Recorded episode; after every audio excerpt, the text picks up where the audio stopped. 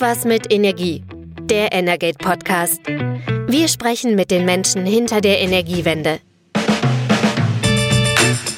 Herzlich willkommen zu unserem wöchentlichen News Update. Heute ist Freitag, der 30. Juni und wir nehmen am Morgen auf. Mein Name ist Christian Selus und bei mir ist auch heute wieder Carsten Wiedemann. Hallo Carsten. Guten Morgen. Carsten, lass uns einsteigen mit einem Thema, das uns natürlich jetzt schon seit Wochen begleitet und wenn jetzt aber alles glatt läuft, können wir tatsächlich nächste Woche Freitag da einen Haken dran machen, das Gebäudeenergiegesetz. Ähm, es gibt schon seit vielen, vielen Wochen Verhandlungen darüber. Es gab zwischenzeitlich dann eine, ja, dem Vernehmen nach endgültige Einigung zwischen SPD, Grünen und FDP ähm, auf sogenannte Leitplanken. Mittlerweile sind die in Gesetzesform gegossen.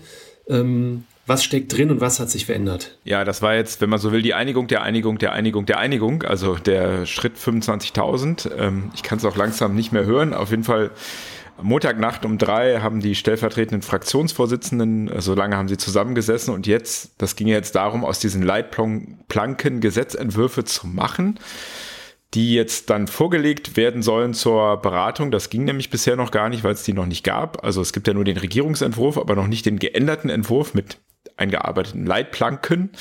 Ähm, der müsste jetzt, also wir sind ja jetzt gerade hier um halb zehn rum, der müsste jetzt eigentlich vorliegen, denn der Zeitplan äh, ist relativ knapp und das müsste jetzt vorliegen, damit es dann nächste Woche auch beraten und entschieden werden kann.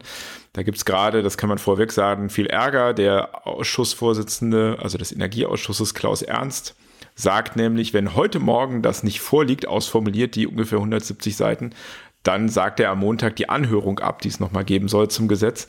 Und äh, aus der CDU kommt jetzt von Thomas Heilmann, die, der ist, hat jetzt eine Klage in Karlsruhe eingereicht beim Bundesverfassungsgericht, weil er sagt, das ist doch alles viel zu kurz.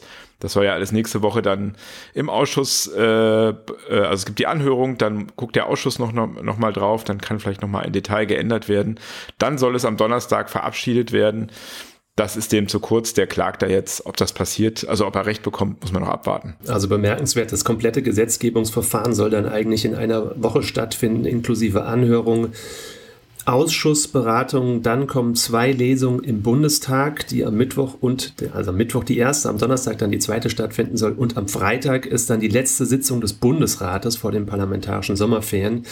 Der muss dann am Ende des Tages dann den, den Deckel drauf machen, ambitioniert und die Klagen ja, haben wahrscheinlich auch eine gewisse Berechtigung. Genau, also die sind zumindest nicht so amüsiert darüber. Ich bin erstmal skeptisch, dass diese Klage erfolgreich ist, weil natürlich, wenn man das täte, dann könnte der Staat sozusagen nie kurzfristig auf irgendeine Krise reagieren. Ähm, wenn man jetzt sagt, du musst mindestens zwei Wochen das alles vorlegen, das wäre jetzt schwierig, wenn man jetzt an Kriege oder so denkt oder Naturkatastrophen. Ähm, inhaltlich ähm, war ja vieles schon vorher klar. Ähm, was jetzt da beschlossen werden soll, ist es jetzt ganz interessant zu sehen. Also nach so einer Einigung verschicken ja dann immer die Fraktionen sogenannte U2-Papiere, wo jeder sich dann nochmal hinstellt und sagt, wie toll er denn jetzt verhandelt hätte und dass er eigentlich ja wieder alles durchgebracht hätte, was natürlich nicht sein kann in so einer Koalition. Und dann gucken wir mal, was die U2-Papiere und, und, dann auch die U1-Papiere sagen, vor allem sagen wir mal zu, zum dem Punkt Förderung und Gasheizung. Genau, also die Förderung, da ähm, ist man interessanterweise schon so ein bisschen auf der Linie von äh, Habeck und Geiwitz, also also Bundeswirtschafts- und Bauministerium, geblieben. Die hatten ja diese Grundförderung von 30 Prozent vorgeschlagen, die kommt jetzt auch so. Wenn man sich dann aber beeilt und seine Heizung austauscht, bevor das eigentlich sozusagen nötig wäre, dann bekommt man so einen Sprinterbonus. Dann kann man bis auf 50 Prozent Förderung, also beim Einbau einer Wärmepumpe zum Beispiel, die kostet ja so roundabout oberhalb von 20.000. Ähm, und dann gibt es aber noch die Möglichkeit, wenn man jetzt nur bis 40.000 äh, zu versteuerndes Einkommen hat, also eher einkommensschwach ist, dann kann diese Förderung auf bis zu 70 Prozent, also die Gesamtförderung ansteigen. Und äh, ich hatte da mal gefragt, was denn das so kosten wird. Da hieß es dann von, den, äh, von der grünen Fraktion, die rechnen mit einem einstelligen Milliardenbetrag bis 2027, also in, bis zu diesem Zeitpunkt, ähm, soll finanziert werden aus dem Klimafonds. Gestern hat man die Zahl von 9,7 Milliarden irgendwo gelesen, also in dieser Range wird sich das bewegen. Bei Gasheizung ist es so, das ist halt, naja, ein koalitionärer Kompromiss. Ähm, man darf weiter Gasheizung einbauen ab dem nächsten Jahr. Äh, natürlich Wasserstoff-ready Gasheizungen sollten das sein. Wenn man dann das Glück hat, in einem Gebiet zu wohnen, wo dann tatsächlich auch Gas, äh, Wasserstoff irgendwann anlangt, also wo die Kommune sich dafür entscheidet, die Gasnetze umzustellen, dann kann man diese Heizung problemlos weiter betreiben. Wenn das aber nicht so ist, man hat die gebaut und die Kommune sagt, nee, wir machen doch jetzt lieber was anderes, dann muss man sich halt äh, zum Beispiel überlegen, ob man äh, oder dann müsste man auf Biomethan umsteigen. Da gibt es dann feste Quotenvorgaben. Da muss man dann erst mit 15 Prozent Biomethananteil einsteigen, 2029. Also das muss man einen Tarif dafür abschließen, das ist auch ziemlich teuer. Und bis 2040 ähm, 60 Prozent Biomethan. Das heißt, man erfüllt gar nicht das 65 Prozent Kriterium. Das würde für diese Heizung nicht gelten, also zumindest nicht sofort. Ist halt ein Kompromiss. Man kann das auch erfüllen, indem man sich Wasserstoff auf anderen Wegen besucht, äh, äh, sucht. Das ist natürlich ein bisschen schwierig. Äh, und was auch ganz interessant ist, die Grünen schreiben halt in ihrem Papier, für diese Heizung gilt kein Bestandsschutz. Für Heizungen, die man jetzt noch hat, vor 2024 gilt der Bestandsschutz. Sie schreiben explizit in ihrem Papier, äh, dass für diese Heizung kein Bestandsschutz gilt. Die sollen auch nicht mehr gefördert werden. Ähm, und ähm, die Grünen, das ist halt auffällig, die haben so ein mehrseitiges Papier und fast eine halbe Seite geht nur genau um diesen Punkt, wo sie halt sagen, sich sagen, dass man zwar Gasheizung einbauen kann, aber das würde ja eigentlich niemand machen, weil das ist natürlich viel, viel teurer. Die Frage, ob es Wasserstoff geben wird, sei total ungeklärt und das war auch den Hintergrundgesprächen so. Also die versuchen sich da quasi fast zu entschuldigen, dass es die Möglichkeit gibt, aber von der würde ja wohl niemand, der klaren Blickes da drauf guckt, Gebrauch machen wollen. Bei der FDP klingt das natürlich ganz anders. Die schreiben, naja, sie haben jetzt diesen Gesetzentwurf um 180 Grad gedreht und von Kopf auf die Füße gestellt. Es gäbe jetzt eine echte Technologieoffenheit und nicht mehr dieses All-Electric-Dogma. Und äh, jeder könnte sozusagen die Heizung einbauen, die er wollte und äh, eben auch weiter betreiben. Also es ist eine ganz andere Linie, weil sie natürlich jeder das seinen Wählern so verkaufen muss.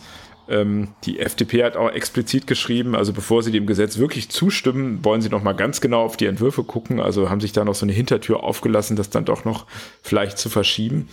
Und eine große Rolle ähm, soll eben den Energieberatern zukommen jetzt auf einmal, die rücken da so ein bisschen in den Fokus. Was sollen die genau machen? Und ähm, ich glaube, du hast auch schon Stimmen eingefangen, was sie dazu sagen. Die sollen sozusagen, also es soll eine Energieberatung geben, die dir dann quasi sagt, wenn du ab nächsten Jahr eine Gasheizung einbaust, ja, kannst du machen, aber du kannst nicht, nicht so sicher sein, wie lange die nutzen kannst. Du musst dir auch überlegen, wie teuer das wird, also was Wasserstoff kosten wird, äh, was der Strom kosten wird, sollen sie dir sagen und natürlich auch, was äh, Gas kosten wird. Das wird ja teurer durch den Emissionshandel. Das sollen die dir quasi vorher alles mal schön aufrechnen.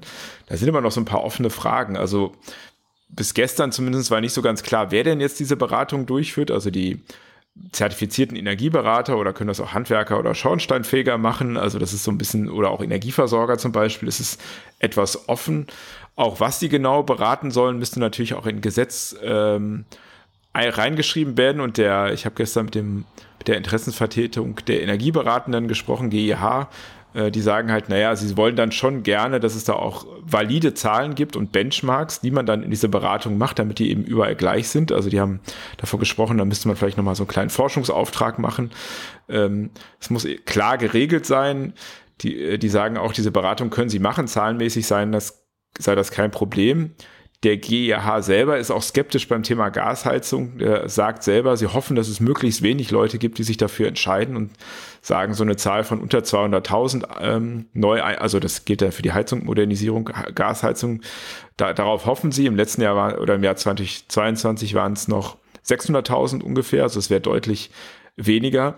Und sie sagen natürlich auch, also wenn diese Beratung jemand durchführen sollte, dann natürlich zertifizierte Berater, klar, die sind ja auch im Beraternetzwerk. Ähm, da muss man jetzt aber genau sehen, was in dem Gesetz auch drin steht. Also ich würde jetzt noch nicht meine Hand dafür ins Feuer legen, dass das alles so durchgeht. Ähm, das glaube ich erst, wenn wirklich äh, der letzte Arm gehoben wurde dafür.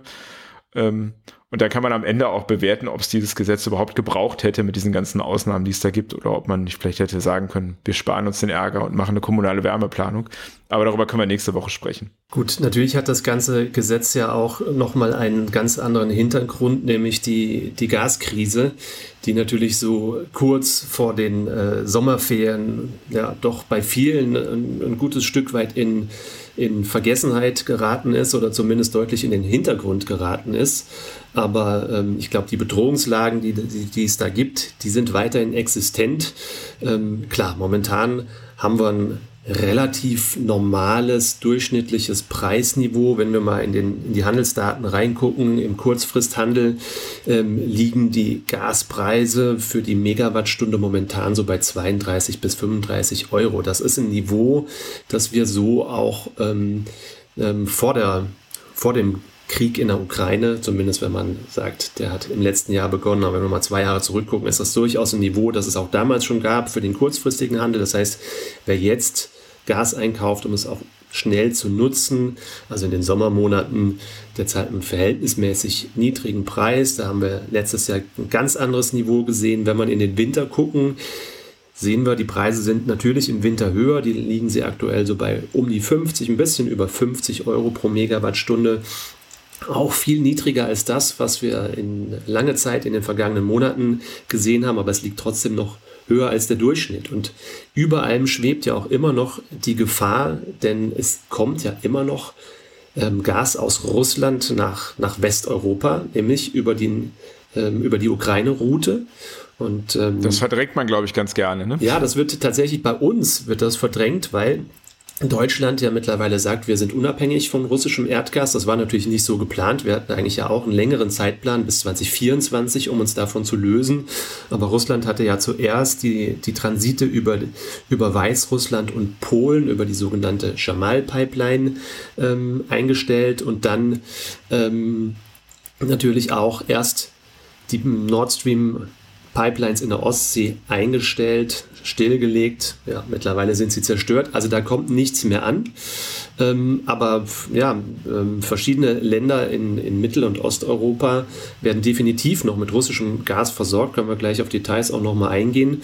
Und ähm, da gibt es einen Vertrag, ähm, einen Transitvertrag zwischen Russland und der Ukraine. Der läuft noch bis 2024, also Ende 2024.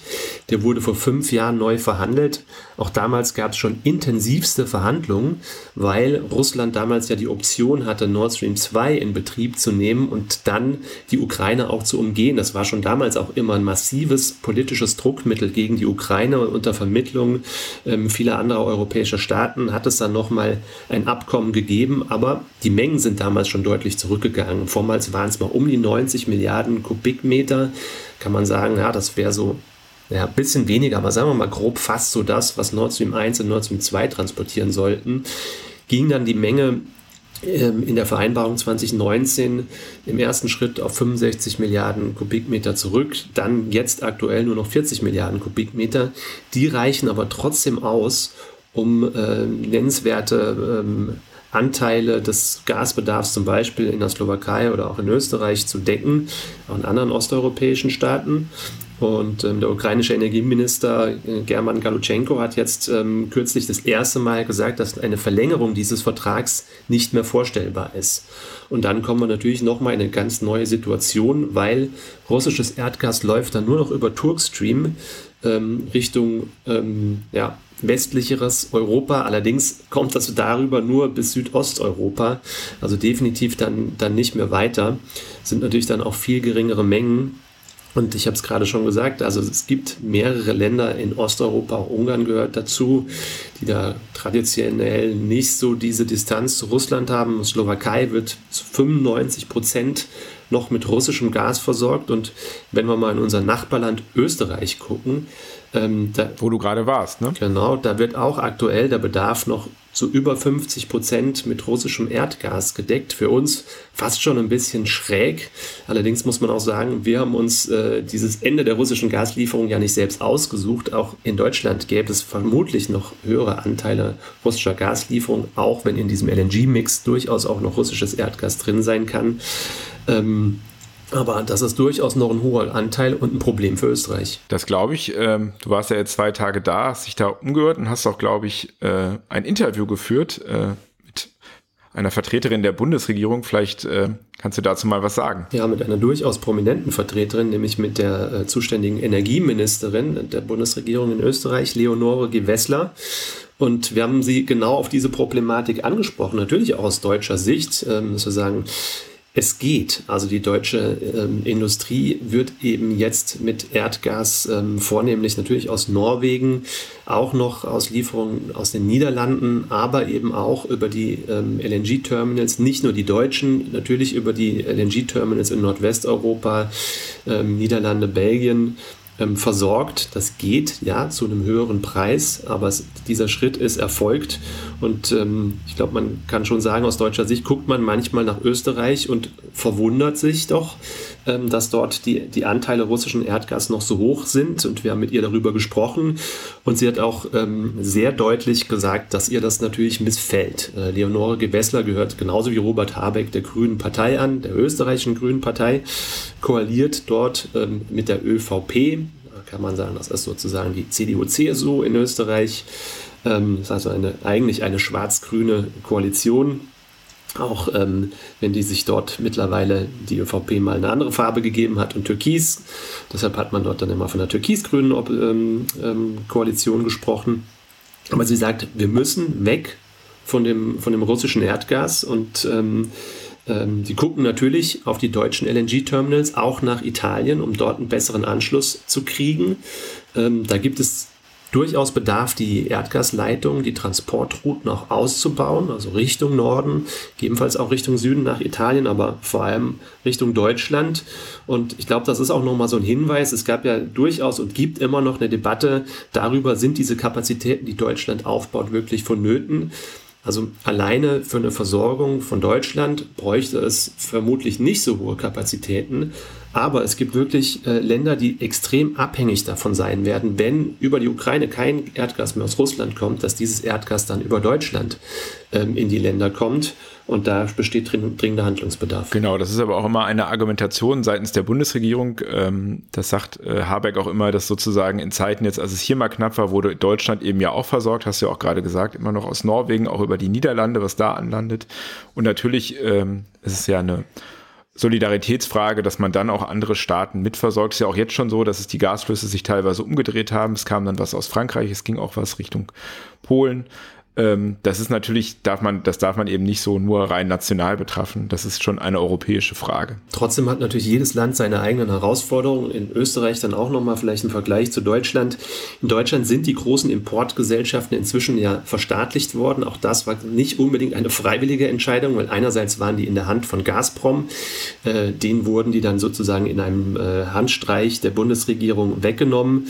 Ähm, dann ähm, ist natürlich auch Uniper ein großer Gasimporteur Bürger, der in extreme finanzielle Schieflage geraten ist und der Staat hat ausgeholfen.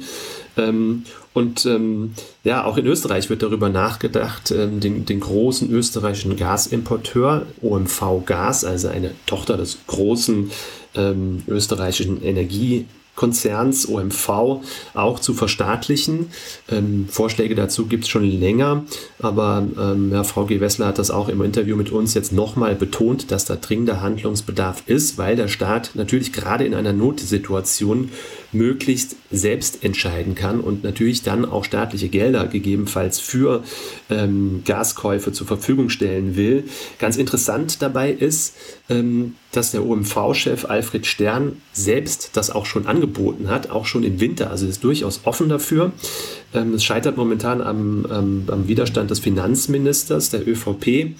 Ähm, und ähm, jetzt gibt es nochmal zusätzlichen Druck, weil auch ähm, ein Expertengremium aus Energieexperten, also namentlich ähm, ein ehemaliger OMV-Chef und, ähm, äh, und der, ein ehemaliger E-Control-Chef jetzt auch nochmal Druck machen mit einem Papier und sagen, das wäre für Österreich eine wichtige Entscheidung, das zu tun. Also diese Frage ist dort zum Beispiel noch offen.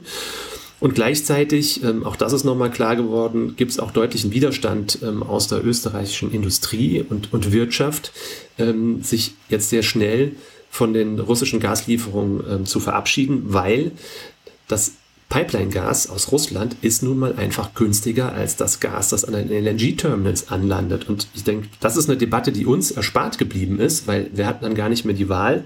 Aber da hört man auch, es sei illusorisch, darauf zu verzichten. Wenn wir aber nochmal auf das Thema vorher gucken, Ende 2024 läuft der Transitvertrag aus und die Ukraine hat überhaupt kein Interesse mehr, mit Russland ähm, einen neuen Vertrag abzuschließen. Das war in der Vergangenheit natürlich anders, weil die Ukraine darüber auch hohe Einnahmen erzielt. Also es ist durchaus ähm, spannend zu verfolgen, was da passiert und die deutschen LNG-Terminals sind definitiv auch eine Lösung in, in diese Richtung. Das ähm, hattest du ja schon angesprochen sozusagen, äh, das war ja lange hier auch so eben, die Industrie hat sich auf das günstige russische Gas verlassen können. Das ist jetzt eben nicht mehr so. Jetzt haben wir eine andere Diskussion. Jetzt ähm, äh, beim Gas ist die Versorgung zwar gesichert, klar, es ist noch teurer. Und beim Strom sehen wir ja auch vor allen Dingen die hohen Preise, die sich dadurch entwickelt haben. Deswegen reden wir ja schon seit mehreren Wochen, schon Monaten über den Industriestrompreis. Und da gab es äh, diese Woche jetzt auch neue Vorschläge vom Deutschen Industrie- und Handelskammertag. Also ähm, Robert Habeck hat ja vor ein paar Wochen seinen Vorschlag gemacht, der im Wesentlichen vorsieht, bis 2030 einen subventionierten Strompreis, das nennt der Brückenstrompreis, 6 Cent. Und danach dann eben äh, so einen erneuerbaren Energiepreis, äh, was letztendlich heißt, dass sich eben die Industriebetriebe an ähm, sozusagen Direktlieferverträge mit Strom- und Solarparks machen. Und der DIHK sieht das eben kritisch, weil er sagt, naja, das Konzept vom Wirtschaftsministerium, das betrifft nur die großen Energieintensiven. Wo bleiben wir denn? Wir zahlen jetzt auch für Forward-Verträge 20 Cent die Kilowattstunde. Das war vor der Krise sagen die doppelt so hoch wie in Frankreich zum Beispiel. Jetzt ist es drei bis viermal so hoch. Also die haben auch ein massives Problem und haben jetzt so ein Konzept vorgeschlagen, was sich Strompartnerschaften nennt. Im Prinzip ist das so, dass dann äh, der Staat, äh, also dass die Unternehmen Direktlieferverträge abschließen. Der Z Staat soll dann äh, einen Investitionskostenzuschuss für den Anlagenbetreiber, also des, der erneuerbaren Anlage geben und gleichzeitig noch die Stromsteuer senken und die Netzentgelte reduzieren für die Unternehmen damit dann man eben auf einen günstigeren Strompreis kommt. Also bei Solar sagen die, kann man da auf 4 Cent kommen, bei Wind auf 5,6 Cent. Ähm, kostet natürlich auch Geld äh, aus der Staatskasse. Die sagen dann aber, naja, der Staat profitiert natürlich davon, weil die Unternehmen werden stabilisiert. Äh, es gibt höhere Steuereinnahmen, also die sprechen da von der Entlastung von 10 Milliarden Euro, die das bringen könnte. Und ähm, stellen das so ein bisschen eben dem Konzept von Habeck gegenüber, weil sie sagen, ja, das ist dann eben auch für die Breite der Unternehmen. Ganz interessant ist, äh, der Kollege Artyom Maximenko hat jetzt mit Accenture dazu ein Interview geführt, generell zum Industriestrompreis. Beratungsunternehmen, die finden das eigentlich gar nicht so eine gute Idee, äh, weil sie sagen, na ja, also das, die können zwar verstehen, dass die Unternehmen über die hohen Preise klagen, aber das, das ist ja nur ein Aspekt. Also so ein Unternehmen, so ein komplexes kann auch nicht einfach äh, erstmal umziehen, weil es geht auch um Fragen der Verfügbarkeit der Infrastruktur, der Investitionssicherheit, der Datensicherheit. Das sind alles Dinge, die eben in Deutschland gegeben sind, aber eben nicht überall auf der Welt. Also die Energiepreise sind ein Faktor dabei. Und die sagen eben auch, was ich ganz spannend finde, naja, wenn man subventioniert, dann wirkt man auch so ein bisschen Innovationen ab, weil man sich darauf verlassen kann, dass der Strom günstig ist. Ähm, und dann kommen die Unternehmen gar nicht mehr auf die Idee, neue Konzepte zu entwickeln. Also fand ich auch einen ganz, ganz spannenden Aspekt. Wir wissen ja jetzt noch nicht, wie es beim Industriestrompreis weitergeht. Die FDP ist ja noch strikt dagegen, das zu machen, also Finanzminister Lindner. Es gibt jetzt noch ein neueres Papier aus der SPD-Fraktion, die sagen jetzt, naja, man könnte zum Beispiel diesen diesen subventionierten Strompreis von Anfang an mit der Bedingung verbinden, dass die Unternehmen sich äh, an erneuerbaren Energienausbau beteiligen. Man könnte das auch irgendwie dynamisieren, dass man sagt, am Anfang ist der bei 6 Cent und dann steigt der langsam, also ähm, schneller als das von Habeck gedacht war, nicht äh, 6 Cent bis 2030. Ähm, muss man sehen. Also vor der Sommerpause wird ja jetzt mit Sicherheit nichts mehr zu entschieden. Ähm, das wird aber sicherlich dann die Diskussion noch im Sommer bestimmen, wie man damit umgeht und die Industrie selber wird natürlich auch weiter darauf dringen. Also ich bin durchaus guter Hoffnung, trotz aller Schwierigkeiten, dass wir das Thema Gebäudeenergiegesetz nicht mehr über den Sommer mit uns mitschleppen. Ähm, aber der Industriepreis wird uns sicherlich begleiten. Und ich bin definitiv sehr gespannt, äh, nächste Woche Freitag, wenn wir hier wieder zusammenfinden für die nächste Folge unseres Podcasts, ob wir an das Gebäudeenergiegesetz dann wirklich den Haken machen können. Genau, ich wette jetzt noch nicht. Okay, Carsten, vielen Dank für diese Woche. Vielen Dank auch an unsere Zuhörerinnen und Zuhörer. Ähm, wir kommen hier mit der neuen Folge am nächsten Freitag und wir sind sehr gespannt, über was wir dann sprechen können. Bis dann, tschüss. Ciao. Das war Irgendwas mit Energie, der Energate Podcast. Tägliche Infos zur Energiewende liefern wir auf www.energate-messenger.de.